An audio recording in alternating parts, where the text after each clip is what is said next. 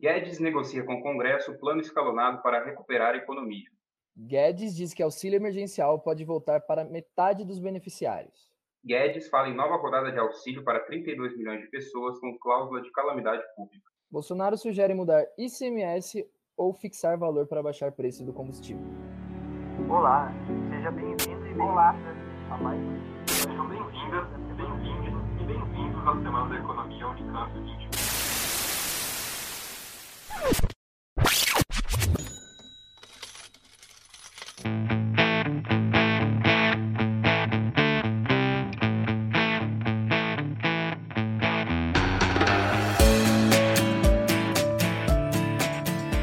Bem-vindos ao Conjunturando, o podcast de atualidades do Moeda Corrente. Eu sou o Gabriel, co-apresentador do programa. E eu sou o Pedro, co-apresentador do programa.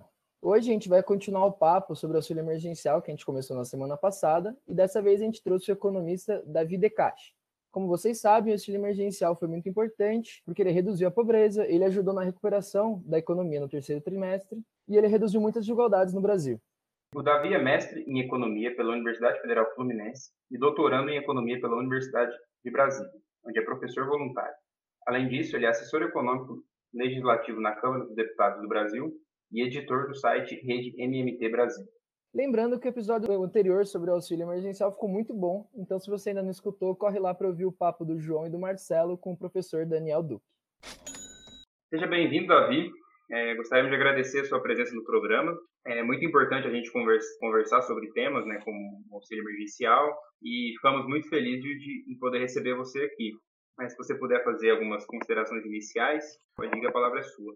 É um prazer enorme conversar com vocês, uma honra ter recebido esse convite. Em primeiro lugar, gostaria de parabenizar vocês pelo trabalho. É muito importante levar o debate econômico, principalmente um debate mais radical, radical no sentido de ir na raiz dos problemas, para o conjunto da sociedade, para além dos muros da universidade. Né? Então, eu acho que os podcasts estão fazendo um trabalho fundamental de divulgação científica do campo heterodoxo da economia, que não encontra tanto espaço assim na grande mídia, tá? Então, esses espaços são extremamente importantes, necessários, fundamentais para os economistas heterodoxos conseguirem chegar no conjunto da população, conquistar corações e mentes, com um debate um pouco diferente do que se apresenta no Jornal Nacional diariamente. E também, é, em homenagem, por exemplo, a Celso Furtado, que agora estaria fez o centenário dele no ano passado, em 1992 ele escreveu um livro que era Brasil, uma construção interrompida, né? Nosso desafio dos economistas preocupados com o desenvolvimento da nação, desenvolvimento que vai para muito além do crescimento, né? Da inclusão social, independência tecnológica, etc, etc, um mundo do trabalho menos desigual. É, hoje nosso desafio é muito maior.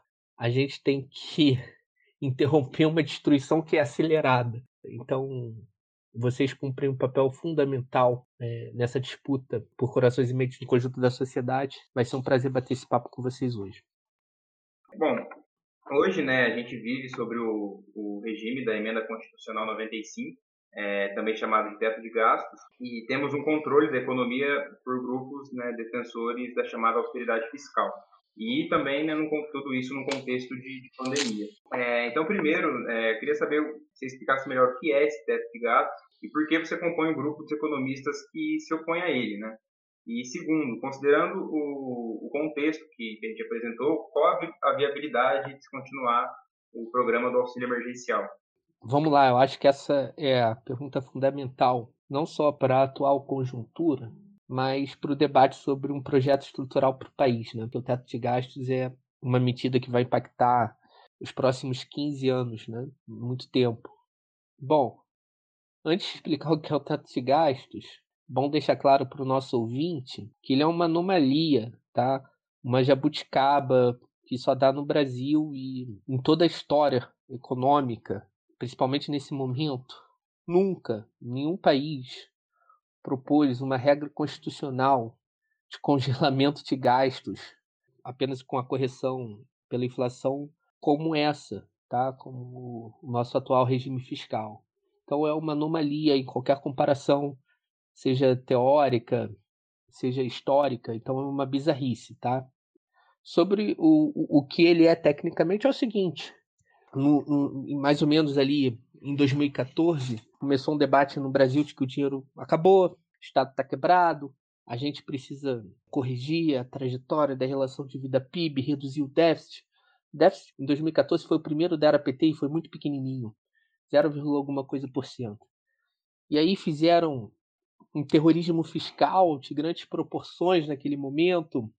O, o próprio governo do PT adotou medidas de austeridade fiscal em 2015, porém, contudo, entretanto, eram medidas de austeridade fiscais que se tratavam de é, mecanismos conjunturais que poderiam ser revertidos, revertidos facilmente, mas após o impeachment da, da presidente Dilma em 2016 e com o governo Temer, não eleito pelas urnas, foi aprovado na Constituição Federal uma emenda que congela os gastos públicos no Brasil em termos reais, ou seja, só correção pela inflação por 20 anos, com a desculpa que era necessário controlar relação de vida PIB, que o dinheiro tinha acabado.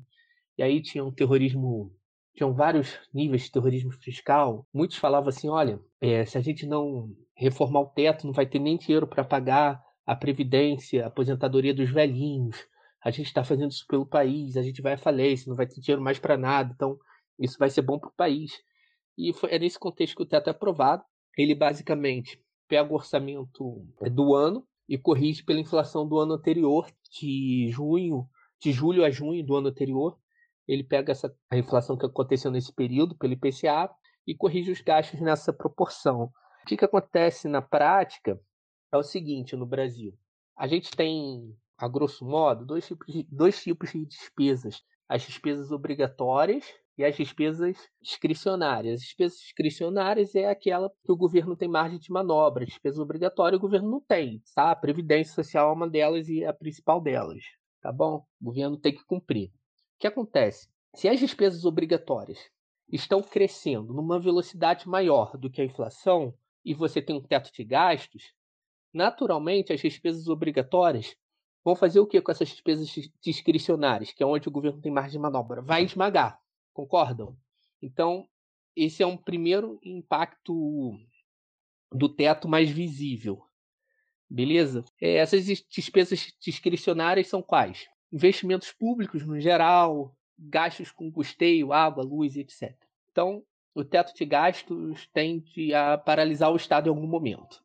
É, dois, aí pensando numa perspectiva mais, mais de longo prazo o teto de gastos ele, ele é um teto declinante no sentido de que ele vai reduzindo a participação do Estado na economia ano após ano. Participação do Estado na economia, em 2015, era de 19,6% do PIB. Em 2036, quando o teto vence, vai passar a ser de 12% do PIB. Isso tem impacto em áreas como saúde e educação. A saúde e educação somadas é, significavam 4% do PIB de gastos. Em 2036, vai declinar para 2,7% em relação ao PIB, porque os gastos do governo estão congelados e o PIB está crescendo, tá bom? Supondo que o PIB é, estivesse crescendo, a gente sabe que vai ser muito pior do que essas previsões que eu estou falando. A gente tem as previsões piorando ano a ano. Só que é, perceba que quando eu falei de, que, que, vai ser, que você vai ter uma queda de 2015 para 2036, com gasto de saúde e educação de 4% para 2,7%, eu estou falando de uma população que vai crescer 10% nesse período. Então vou ter uma população menor, é, uma população maior, desculpe, e um nível de gastos expressivamente menor. O que isso significa? O teto de gastos ele cumpre uma função de destruição do estado de bem-estar social pactuado na Constituição de 1988 em prol da construção de um modelo mercantilizado. Então é uma mercantilização generalizada é, de todas as esferas. É, esse é um papel dele, é um papel ideológico, tá? Então ele vai destruir os direitos sociais estabelecidos na própria Constituição, tá? É uma emenda constitucional que destrói outros direitos constitucionais e faz isso de forma autoritária, porque está violando outros direitos constitucionais. Foi elaborado e aprovado durante um governo que não foi democraticamente eleito e tem esse efeito que não foi debatido com a sociedade e aprovado nas urnas. É, dito isso, o teto de gastos ainda tem, tinha uma, uma, uma função circunstancial naquele momento, que era o seguinte: como eu falei, as despesas previdenciárias elas crescem acima da inflação, né? Então elas vão pressionando as outras, eh, todas as outras despesas. E aí o governo, com isso, ele tinha, uma, ele tinha a seguinte retórica nas mãos, a seguinte narrativa, os governos neoliberais daquele momento e os economistas neoliberais que defendiam esse tipo de medida. É, precisamos reformar a Previdência para alterar a trajetória de gastos previdenciários e dar sustentabilidade fiscal ao teto, logo sustentabilidade fiscal para as contas públicas como um todo. Então, o argumento do teto de gastos forçou é, ainda mais a suposta necessidade de uma reforma da Previdência imediata, é, abrupta de, e, e de grandes proporções. Então, o teto de gastos tinha também essa função conjuntural de fazer com que a reforma da Previdência se tornasse algo urgente de um ponto de vista estrutural, ele vai reduzindo a participação do Estado na economia, de forma a reduzir as garantias sociais estabelecidas na Constituição de 88. Do aspecto da economia política, então, eu diria que o teto de gastos e a austeridade em geral, o teto de gastos em específico, tem algumas funções, dentre elas, criar e ampliar esferas de acumulação para o setor privado em detrimento do, do que é público. Então, quando o capitalismo está passando por momentos de crise, é, ele busca algumas saídas. Uma delas é, com o aumento do desemprego, você reduz o poder de barganha do, do trabalhador frente ao capital, então se altera a correlação de força de capital-trabalho, e os salários se espencam, e com isso o capitalista espera recompor taxas de lucro. E a austeridade cumpre essa função, tá? Ela aumenta desemprego, muda a correlação de força capital-trabalho, o trabalhador fica mais frágil na, no, no, seu poder de bargante, negociação, os salários tendem a despencar. O desemprego, como o Kalec dizia, ele é disciplinador. Segunda função da austeridade é destruir esferas de acumulação que estão no setor público em prol é, de esferas no setor privado. Vou te dar três exemplos aqui rápidos. Um, previdência social. Quando você destrói a previdência social, você abre espaço para a previdência privada ganhar mais público, mais clientes, tá? É, quem não lembra que na época que a, a reforma da previdência ainda estava em tramitação, quanto que a gente via de anúncio no YouTube, na televisão, é, dos bancos, do Bradesco, do Itaú, olha, é, a previdência está acabando, a previdência social, vocês precisam fazer um fundo de previdência privado com a gente. Lembram disso? Então, só a tramitação da reforma da Previdência já favoreceu é, os bancos que ofereciam na, naquele momento é, mecanismos de previdência privada. É, isso vai acontecer, por exemplo, na educação. Veja, imagine que a educação pública no Brasil nos próximos anos a gente tivesse um projeto de expansão em termos de quantidade e qualidade. Que a gente levasse universidade pública para cada canto com muita qualidade, com facilidade de ingressos, universalizasse as universidades. O que aconteceria com os grandes conglomerados privados de educação superior tipo a Croton? Seriam o quê? Esmagados, beleza? Se a pessoa pode entrar numa universidade melhor, numa universidade gratuita e com fácil acesso, obviamente ela não vai optar por pagar algo que é pior. Então, por óbvio, esse seria o processo. Agora, o que vai acontecer é o processo inverso. Vai se sucatear as universidades nos próximos anos. A gente, além de não ter de interromper o processo de expansão como já interrompemos, a gente vai entrar no processo de depreciação qualitativo quantitativo da, da educação superior. E o que, que isso vai fazer? Vai fazer com que esses grupos, esses grandes conglomerados, inclusive transnacionais de educação privada superior, ocupem esse espaço. Tá? Então, estou ampliando uma esfera de de acumulação para o setor privado. Saúde pública. Com a saúde pública sendo sucateada, deteriorada, depreciada ao longo do tempo, obviamente o que, que acontece, pessoal? Os planos de saúde, o setor privado, ele ganha muito mercado, né? Quem vai optar por pagar um plano de saúde se a saúde pública fosse muito robusta? Pouca gente. Então, quando a saúde pública entra em rota de deterioração, como isso é planejado, não é acidental, não é um efeito colateral do teto, mas é o objetivo dele em si. Quem vai pagar por saúde privada se, se a gente tivesse saúde pública muito boa, tá? Sendo que nossa saúde pública, o SUS é, é uma referência, mas poderia ser até melhor. Mas então é, é essa estratégia que está por trás, aí já falando de economia política do, do teto de gastos, tá bom? Se vocês quiserem falar mais alguma coisa.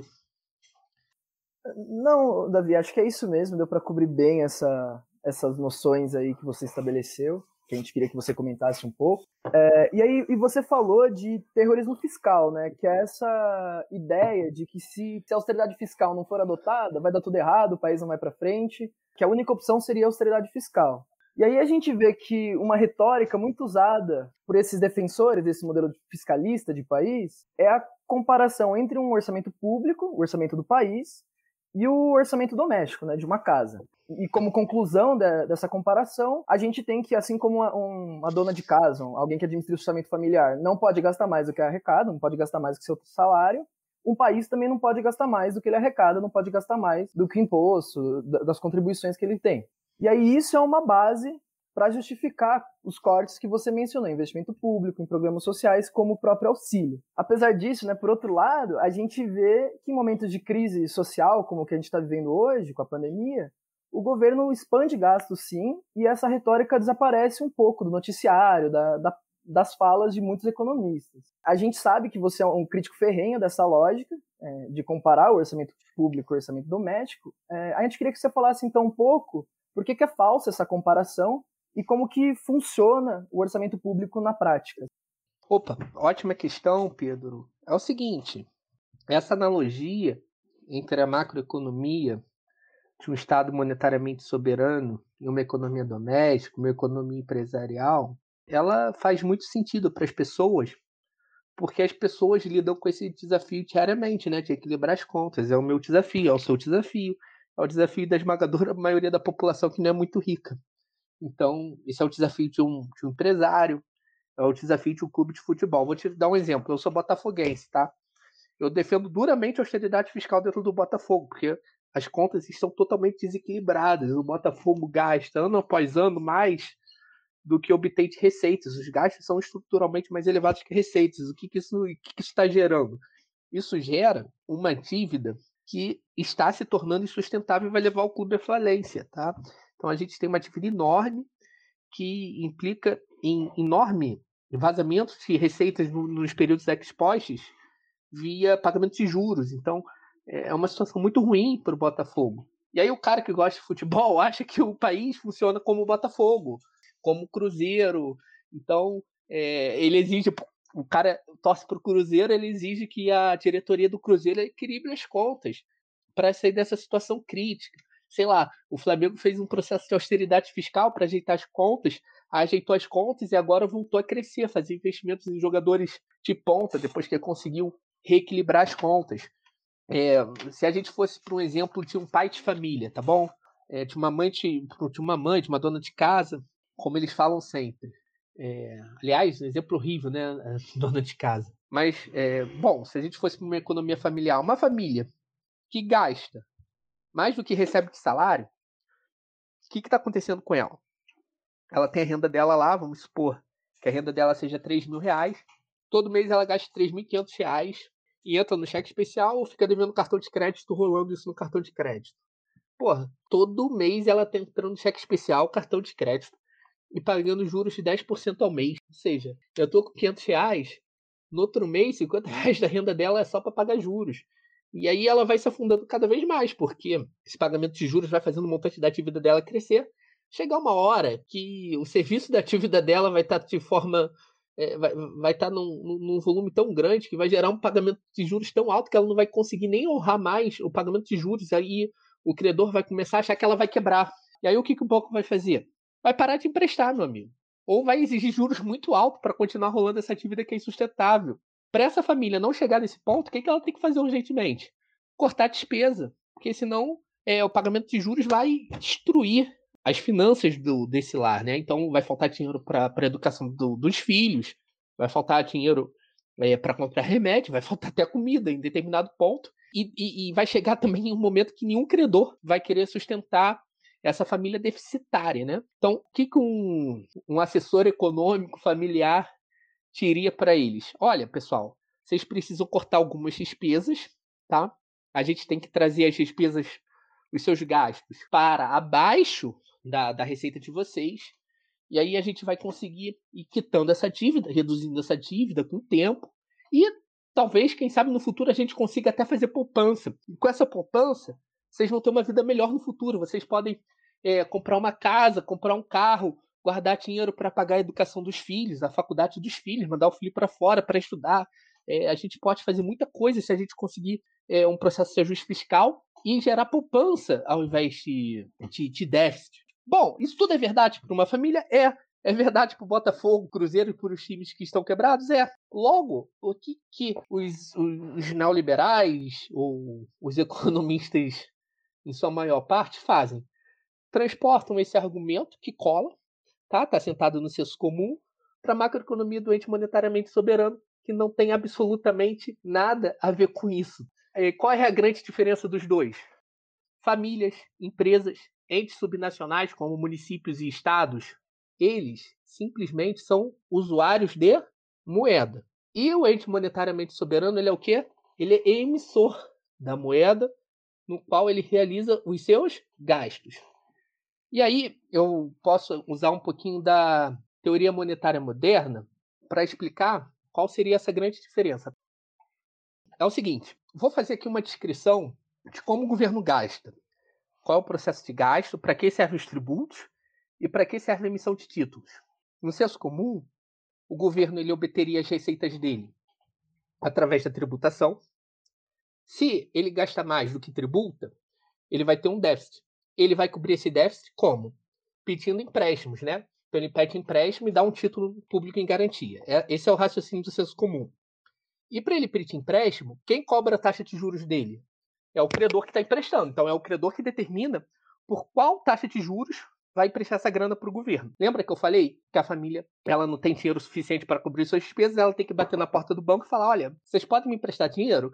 E aí o banco vai oferecer dinheiro a ela, uma taxa de juros X, e ela é obrigada a aceitar essa taxa de juros, ou ela não vai ter um empréstimo para cobrir as suas despesas.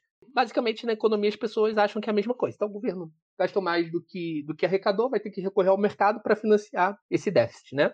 E aí, é, basicamente, se o governo está gastando mais do que arrecada, o mercado vai ficar desconfiado da capacidade do governo em honrar essa dívida e vai exigir taxas de juros cada vez maiores para cobrir o risco fiscal desse Estado perdulário, gastador, ineficiente.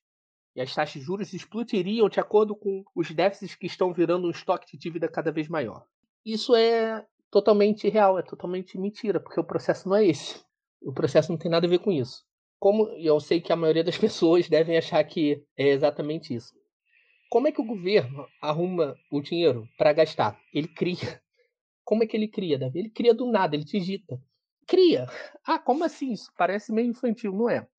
O Tesouro, que é separado institucionalmente do Banco Central, mas ambos estão no mesmo esfera pública. O Tesouro tem uma conta no Banco Central chamando, chamada Conta Única do Tesouro, tá?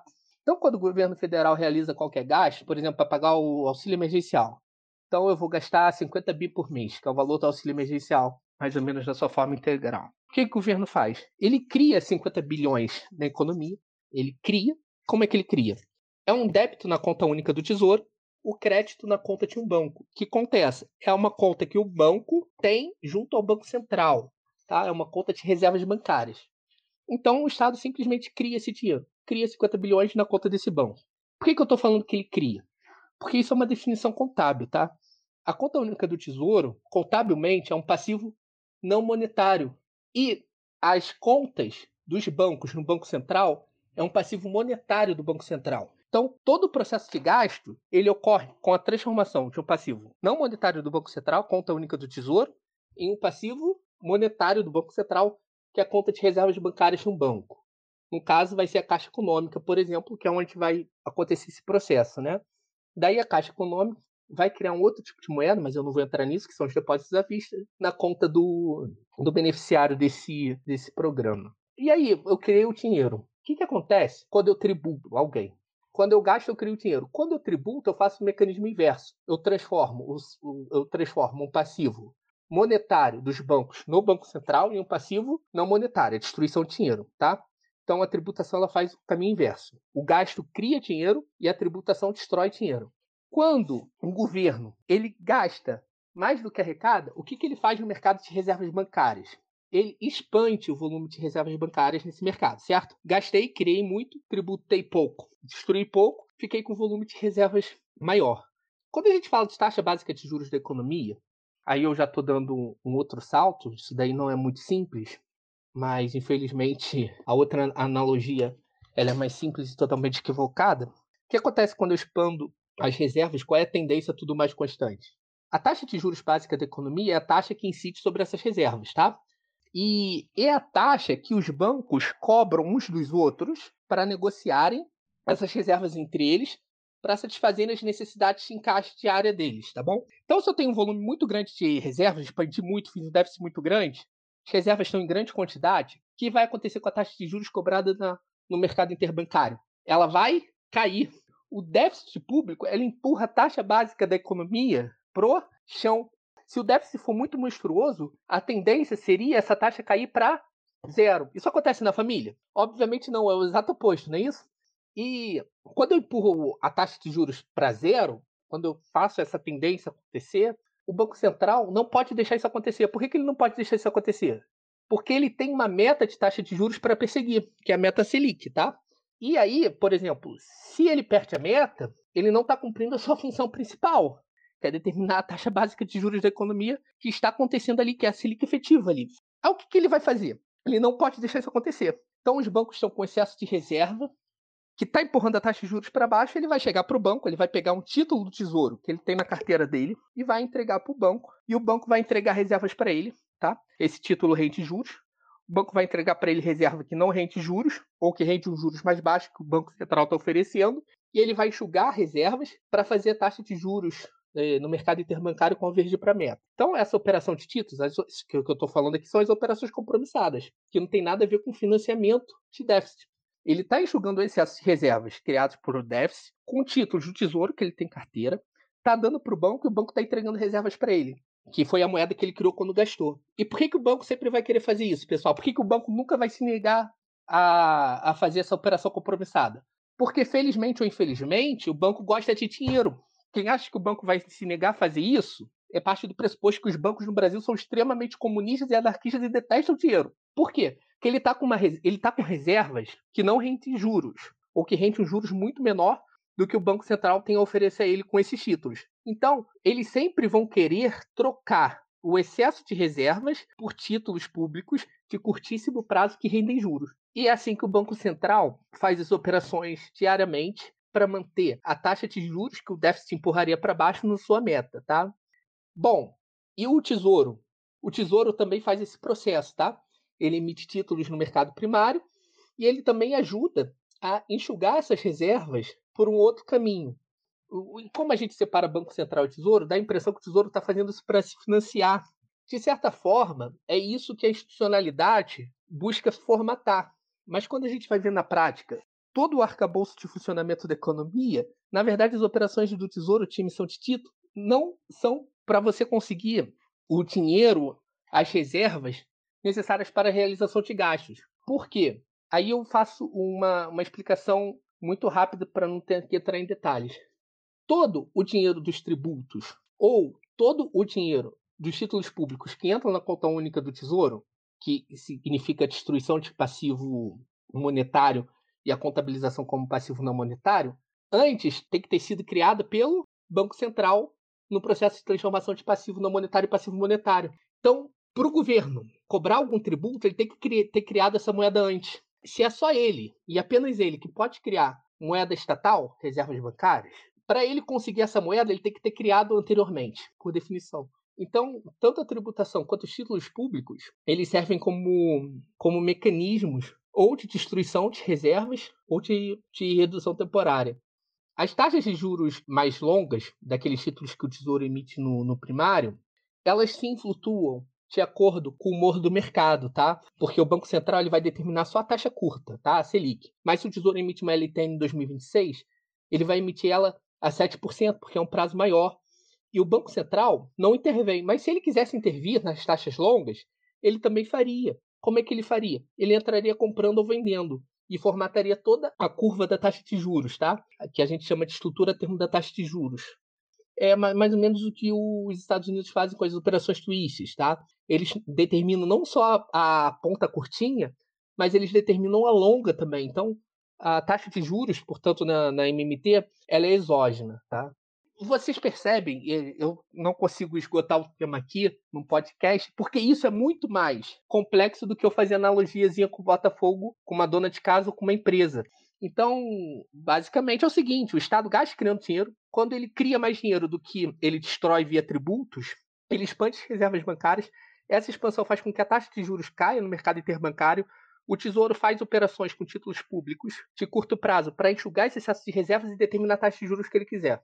A taxa de juros ele que determina e o, o, o mercado sempre vai aceitar, porque ele prefere ganhar alguns juros do que não ganhar nada. Então, ele, como gosta de dinheiro, ele sempre vai trocar o excesso de reserva por operações compromissadas. O que geralmente acontece é que vai, vai se alterando a composição entre os títulos, entre mais curto e mais longo prazo, mas isso é outro detalhe. Enfim, é, eu sei que isso é um pouco mais complexo do que a narrativa convencional, mas isso é descritivo, tá? A teoria monetária moderna, a MMT, é muito descritiva. É, ela segue o dinheiro, ela vê todo esse percurso de gastos fiscais, interação com política monetária, mudança nas taxas de juros, e ela vai frontalmente contra a narrativa que não é verdadeira. É, só para concluir, pessoal, tem um detalhe aí. Se o Estado gasta criando dinheiro e ele só pode arrecadar o dinheiro que ele criou anteriormente, qual seria então o limite para o gasto público? Aí eu tenho uma informação para dar porque muita gente confunde. MMT não tem nada a ver com gastar à vontade. Ela só diz que os limites para os gastos são definidos pela capacidade da economia em ofertar bens e serviços para o Estado na moeda denominados na moeda que ele emite, beleza? Mas não existe restrição no sentido de escassez do dinheiro que só o Estado emite. Ele não tem uma restrição para o dinheiro que ele emite. Ele encontra restrição na base real da economia de produção de bens e serviços. Ou seja, é possível ele gastar até o ponto de pleno emprego, de plena utilização da capacidade produtiva dessa economia. É, outra informação.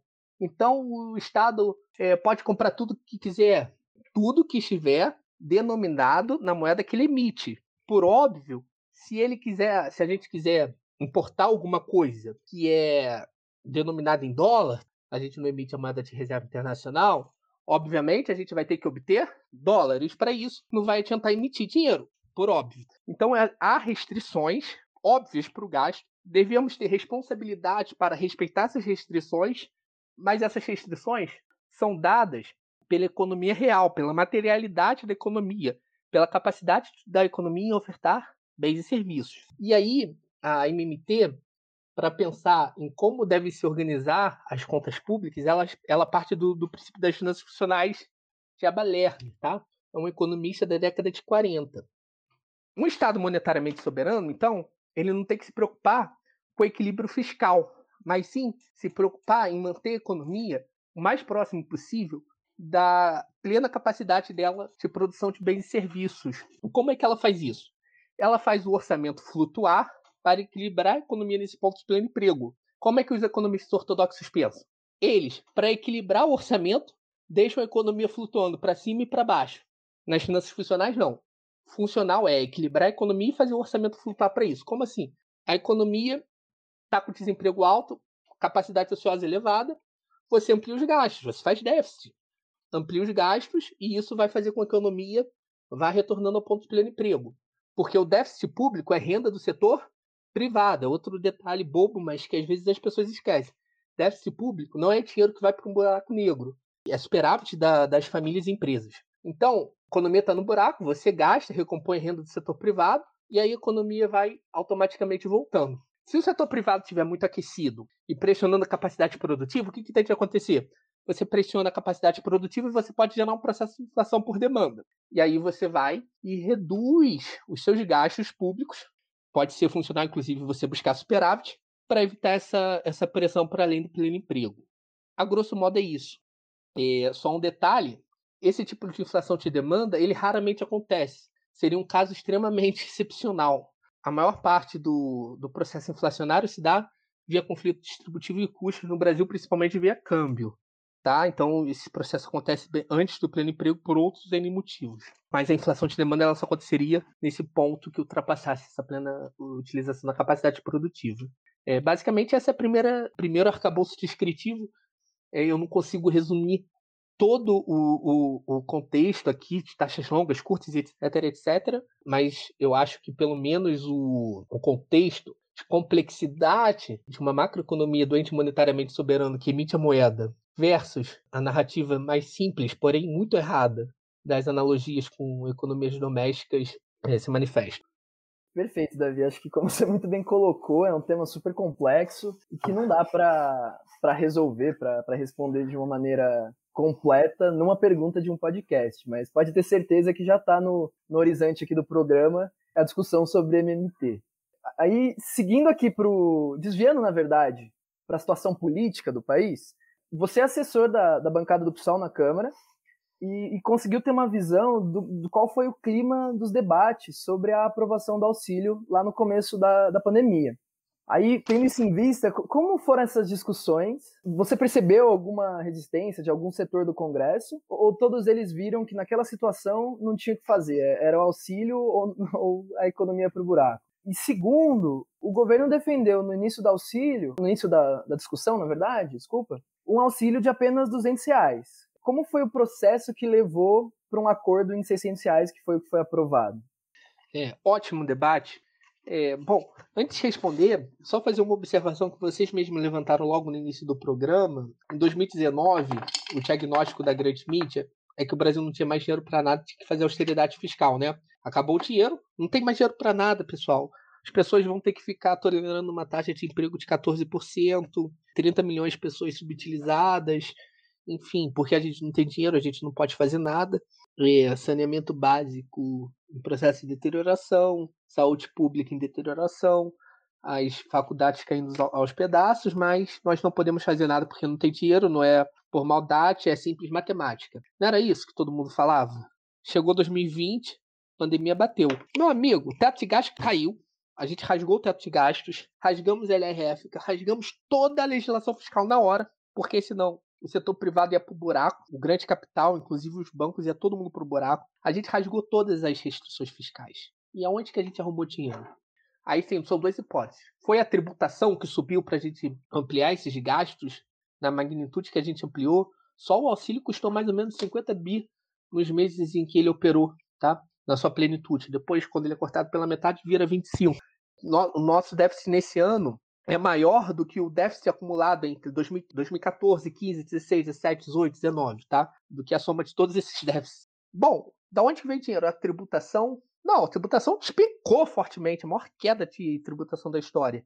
Alguém mais ingênuo falaria: ah, não, Davi, é um setor privado que está emprestando esse dinheiro para o governo. Ah, mas antes, por que, que não emprestava antes? Ah, porque não tinha pandemia. Aí agora, na pandemia, o setor privado ficou muito altruísta e decidiu emprestar para o governo com as menores taxas de juros da história. Taxa de juros é, real de curto prazo é negativa. Então, o setor privado resolveu ajudar o governo e salvar o governo. Para que, que o setor privado resolveu ajudar o governo e salvar o governo, então, pessoal? Ah, para o governo salvá-los. Porque o governo deu dinheiro para banco, para empresa e para família. Então, como que se eles estavam quebrados, eram eles que estavam salvando o governo? Nada disso faz sentido. Basicamente, o governo fez esses gastos extraordinários, é a maior expansão de gastos públicos da história, criando dinheiro do nada. Ex pós que ele fazia esse déficit, ele enxuga via compromissadas, via LFTs, principalmente via é, mercado primário. Então, basicamente, é compromissada LFT recompondo as reservas para fazer taxa de juros voltar para o lugar. É assim, é criando dinheiro. Então, não há limite de quantidade de moedinhas no cofre. Não há um cofre público com moedinhas de tributos. Isso é um absurdo. Então o governo criou dinheiro e enxugou a expós a, o que foi necessário para manter taxa de juros na meta, a, a, taxa de juros mais básica da nossa história, mesmo com a maior explosão de déficit e de dívida pública que já vivemos. Então isso demonstrou a capacidade enorme fiscal de um governo monetariamente soberano no meio da crise e demonstrou também a óbvia mentira que o dinheiro tinha acabado. Então, se o dinheiro tinha acabado, o que, que aconteceu agora que apareceu o dinheiro? Seria a, a Covid que traz dinheiro? É um vírus que faz dinheiro cair do céu? É, pode ser isso que os, que os economistas acreditem, que a Covid traz junto a fada da confiança, mas não foi, né? Todo mundo sabe que não foi.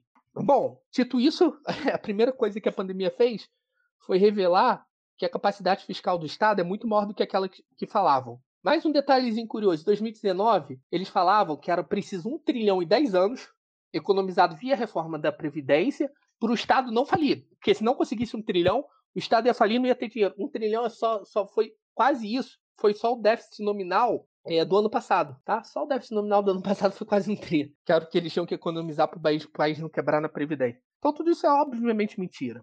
No início da crise, é, as famílias que já estavam sofrendo anos de desemprego e informalidade, para fazer o isolamento social, por óbvio, elas tinham que ter algum tipo de renda para ficar em casa. Quem tá, a informalidade no Brasil é mais ou menos 40% da força de trabalho. Então esse cara, na hora que tem o isolamento social, no início da pandemia, ele tem duas opções. Ou ele continua saindo para trabalhar e não vai ter demanda, não vai encontrar a demanda, mas vai tentar sobreviver, não vai conseguir e vai se expor ao, ao vírus, ou ele fica em casa e morre de fome sem trabalhar. Então, era uma situação impossível, é, sem algum tipo de transferência de renda robusta. Isso ficou claro para todo mundo. O debate seria, então, qual a magnitude necessária de um programa de transferência de renda para manter essa população que já estava sendo precarizada via destruição do mercado de trabalho que vem desde 2015 com os programas de austeridade fiscal, qual a magnitude disso? É, o governo ele estava propondo publicamente algo em torno de 200 reais para um público muito mais limitado. Na verdade, seria uma mera ampliação de valor do Bolsa Família, é, seria um público muito, muito restrito com um valor muito mais baixo. A oposição estava propondo algo em torno de mil reais para todos que estavam no cadastro único, famílias com renda bruta de até 3 mil ou 500 reais per capita, e foi esse o debate que aconteceu naquele momento. Naquele momento, entre com esse debate, foi aprovada uma proposta com 500 reais per capita, e logo depois o governo, de forma oportunista, quando ele viu que ele perdeu, ele deu até mais 100 reais, é, virou 600. Ele estava obstruindo o tempo todo o Congresso Nacional com a proposta do Congresso, eles queriam 200, o Paulo Guedes assistiu isso na grande imprensa, quando eles viram que ia perder, tentaram roubar o protagonismo, né? É, infelizmente, até conseguiram algum sucesso, porque eles são muito mentirosos, eles não têm nenhum constrangimento em mentir, em criar fake news, então eles atrapalharam o processo o tempo todo. No dia da aprovação dos 500 reais per capita de limite para as famílias e dos 600 e dos 500 reais de, de auxílio por pessoa, eles até proporam mais 100 reais para virar 600 para roubar o protagonismo. É, foi esse o contexto. Então, são dois pontos que tem que ficar claro.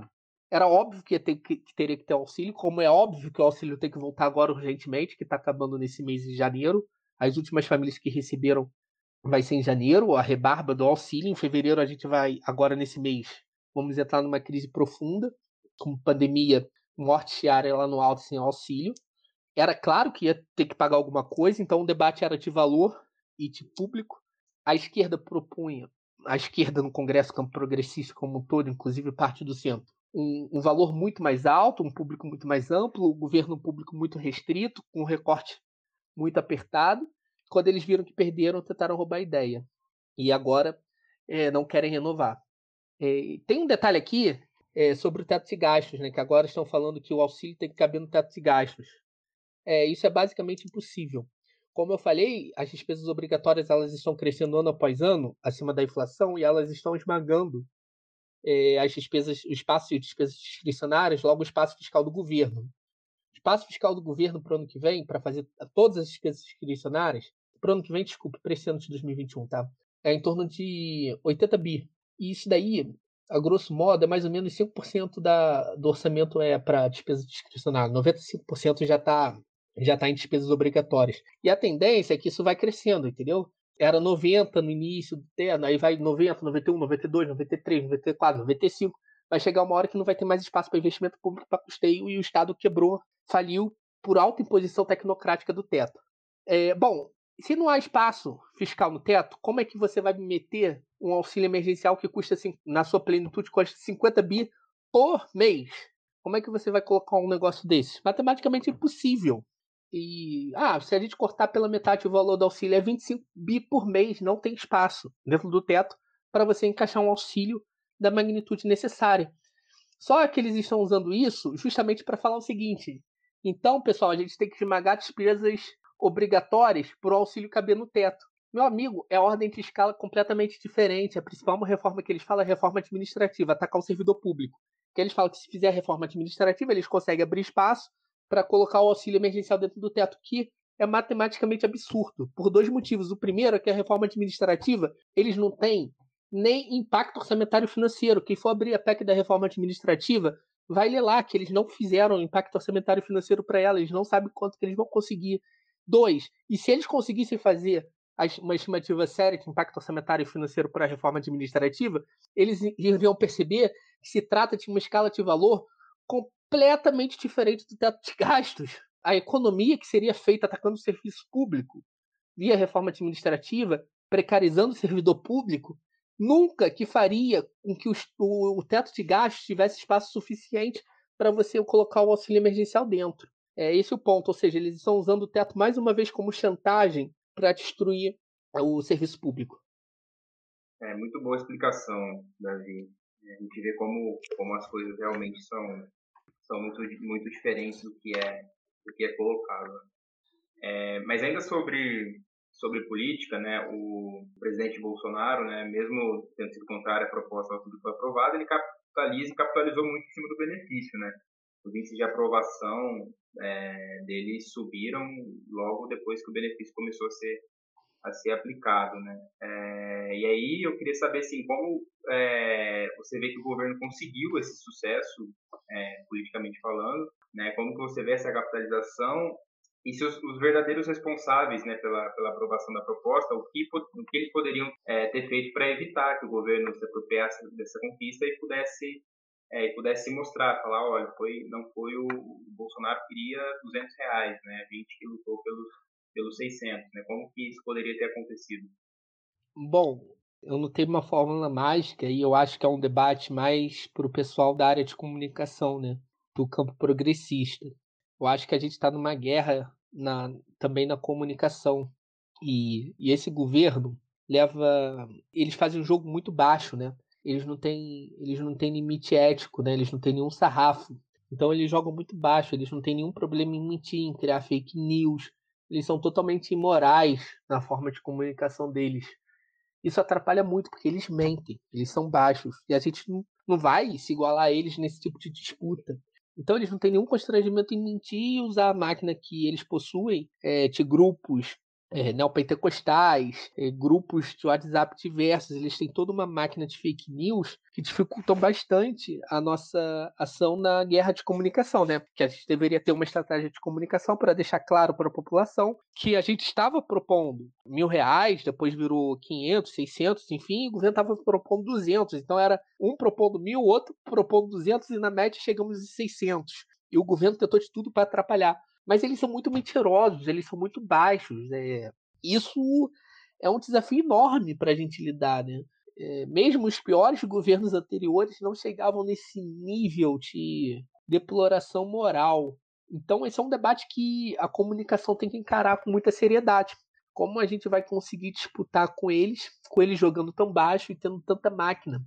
Eles aparelharam as igrejas neopentecostais no Brasil, é, aparelham parte da imprensa, né, mesmo que a outra parte faça oposição a eles, uma direita neoliberal que faça oposição a eles, eles têm parte sim dos aparelhos ideológicos em mãos.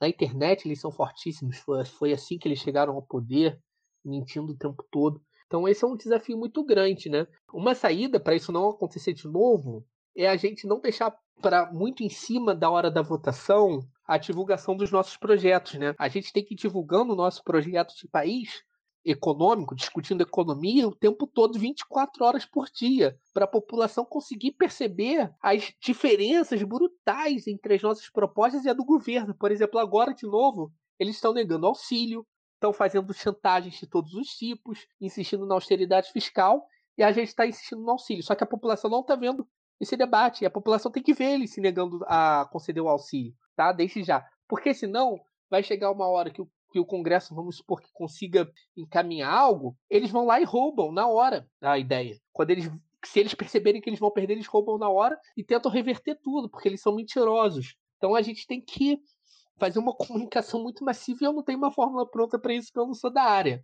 Mas é esse é o desafio, né? Além de tudo, é um governo muito mentiroso e lidar com mentira é muito difícil. É, eu, particularmente, é, acompanhei a trajetória do deputado Jean Willis, que foi o que mais sofreu com as fake news. O pessoal, como um todo, sofreu muito com as fake news.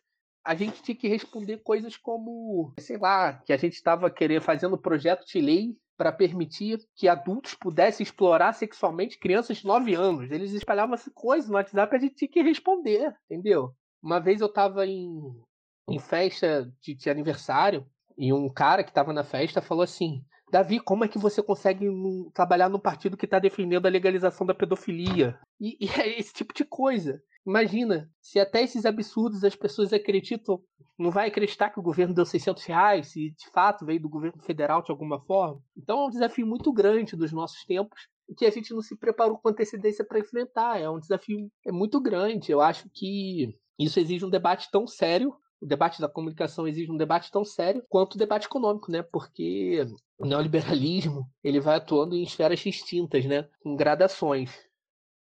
Certo.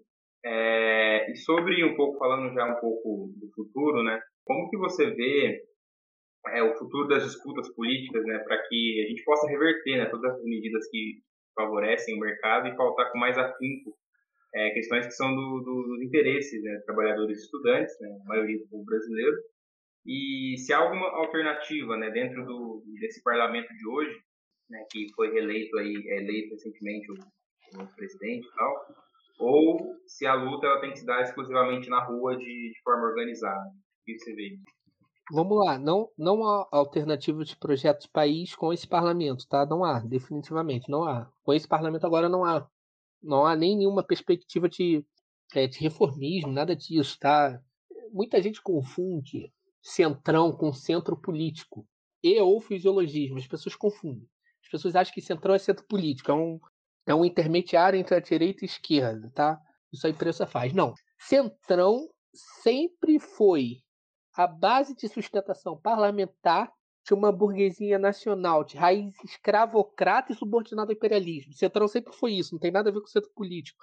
O Centrão surge para fazer o contraponto à Constituinte de 88, que estava ganhando uma cara de estado de bem-estar social e que a burguesia queria reagir a isso e organiza-se o Centrão ali. Historicamente, o Centrão é isso. O Centrão é direita reacionária, Ponto. Tem nada de centrão moderado. Esse negócio é a primeira coisa que a gente tem que desfazer esse mito. É um mito absurdo, contraproducente, o que leva o campo progressista a errar recorrentemente, como foi na última eleição da Câmara.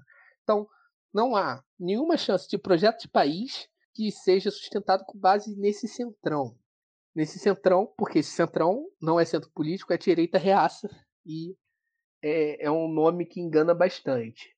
Logo, é, a gente tem que fazer pressão de fora para dentro. A gente tem que fazer com que a sociedade, com que o conjunto da sociedade se mobilize e pressione o parlamento por mudanças. Então essa disputa tem que ser de fora para dentro, sem ilusões com o cretinismo parlamentar da direita neoliberal que tenta se vender como oposição ao Bolsonaro, mas que na primeira oportunidade na Câmara dos Deputados votou no Lira em peso. Então o DEM, o PSDB, esses partidos que estavam se fingindo democratas e que iam apoiar o candidato de oposição ao Bolsonaro, na hora que ganharam meia dúzia de cargos, votaram no candidato do Bolsonaro sem nenhum constrangimento. A gente não pode confiar neles, principalmente na eleição de 2022.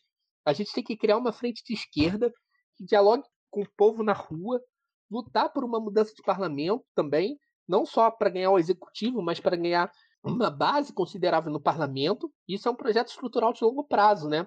Então a gente tem que disputar corações e mentes, e aí entra não só ter um projeto econômico, mas ter um projeto político de comunicação com as massas que a gente hoje não tem. O que falta mais para o campo progressista são as estratégias de comunicação com as massas do que propriamente um plano econômico. Não adianta nada ter um plano econômico brilhante agora se a gente não vai ter nem parlamento, nem talvez não corra o risco de não ter nem executivo. Então, é, a, a desgraça é muito grande. A gente tem que repensar esses debates todo que vocês trouxeram sobre o auxílio emergencial é muito sintomático, né? Nem o que a gente consegue de vitória, a gente colhe o bônus no conjunto da sociedade, o governo rouba isso ainda e ganha popularidade, popularidade sobe. Então, a gente tem um desafio de conquistar as massas, de dialogar com as massas e eu não tenho receita de bolo, quem dera eu tivesse. É um desafio dos nossos tempos, com as redes sociais, com o novo perfil do, do, do neopentecostali, do, dos neopentecostais, enfim. É, não há ilusão de reformas com esse parlamento que, que a, a mídia liberal tenta vender. O que, que a mídia liberal está fazendo agora? Isso daí é um alerta para 2022. ela tenta falar o seguinte: você tem dois extremos, é o mesmo papo de 2018 que eles estão reforçando. Você tem dois extremos: PT, esquerda, PSOL, PCdoB, PDT, PSB, de um extremo, no outro você tem outro extremo que é o Bolsonaro e você tem um centro moderado, tá? É isso que a, que a mídia tenta vender, que é o Rodrigo Maia, que é o PSDB, que são os moderados de centro, e a gente precisa despolarizar o Brasil.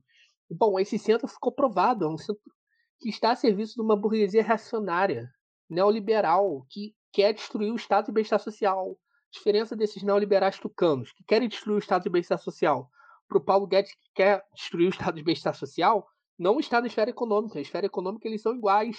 É claro que a direita neoliberal que sabe usar talher, que fala assim babá, ela é menos danosa em outras pautas, por exemplo, segurança pública, talvez educação em algum sentido, mas na pauta econômica é mais do mesmo. E o mercado aposta justamente nessa falsa polarização entre o suposto centro democrático, que nada tem de democrático, porque quem apoia o teto de gastos não apoia democracia, porque o teto de gastos é antidemocrático, porque ele não permite ao conjunto da sociedade escolher aonde o Estado deve alocar a capacidade dele fiscal em realizar investimentos públicos e gastos sociais, constrange o orçamento público de forma artificial, independente da democracia e do desejo da população.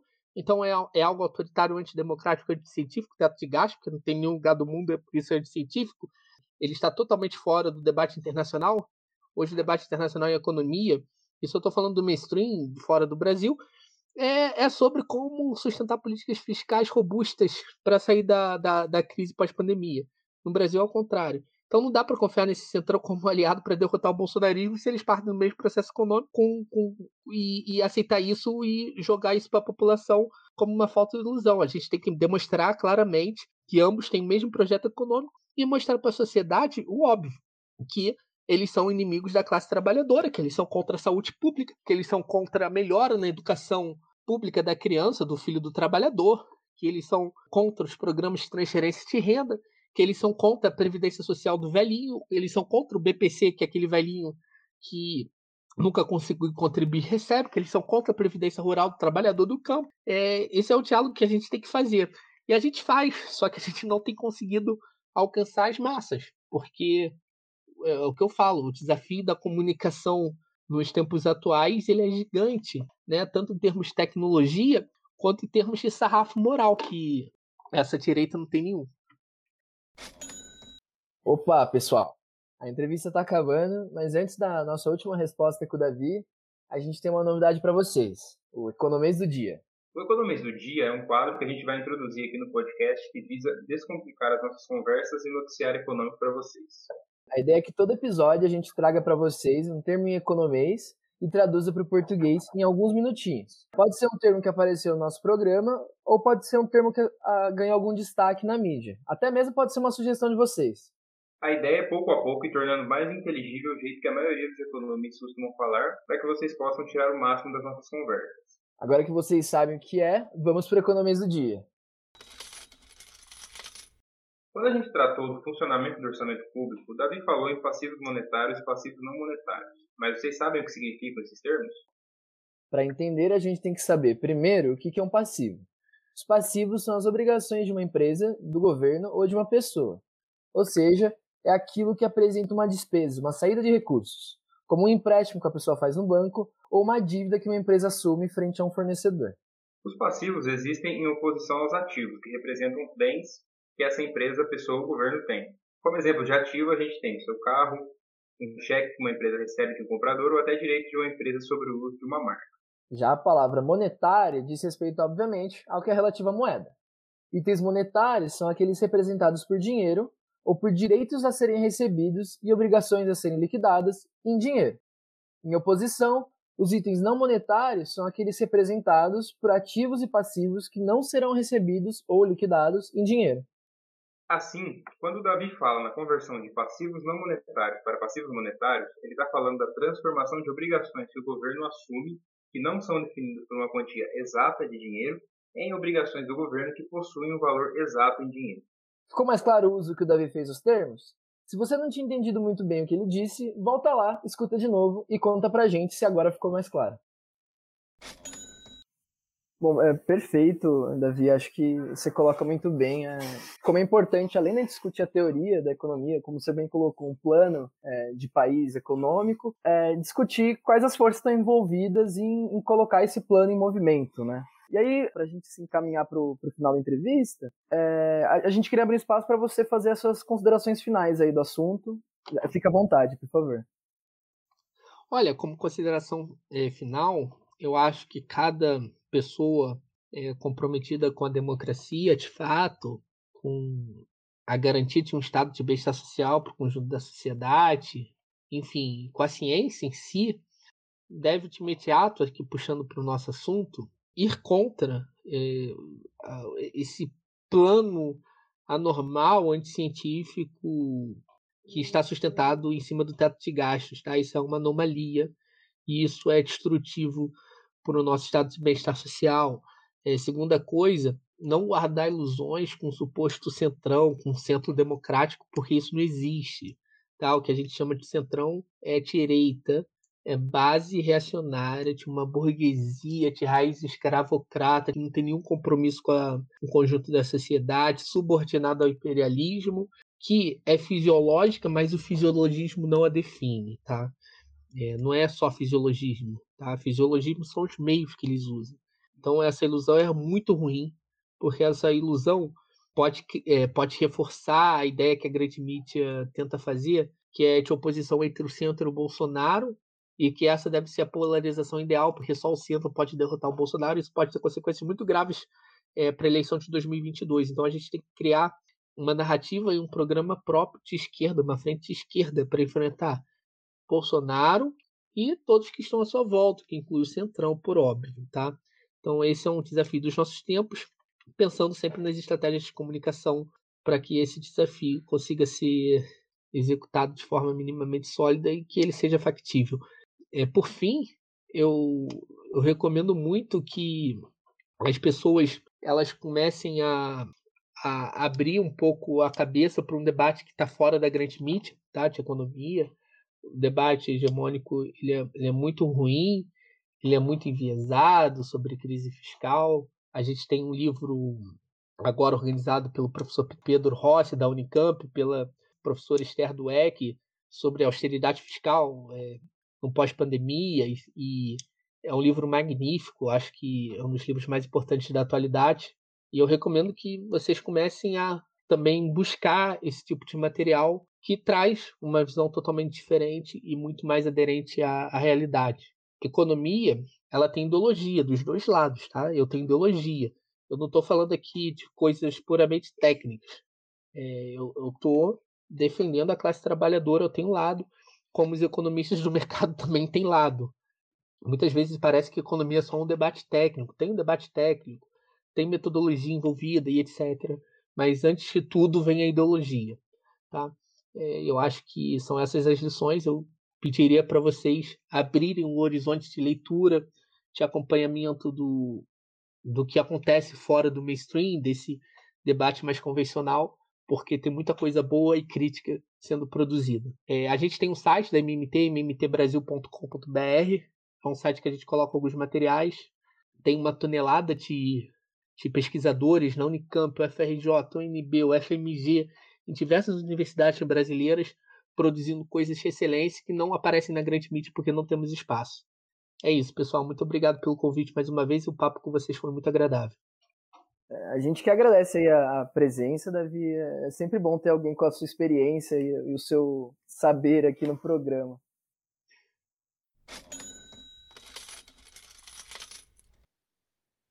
Bom, pessoal, esperamos que vocês tenham gostado da conversa com o Davi.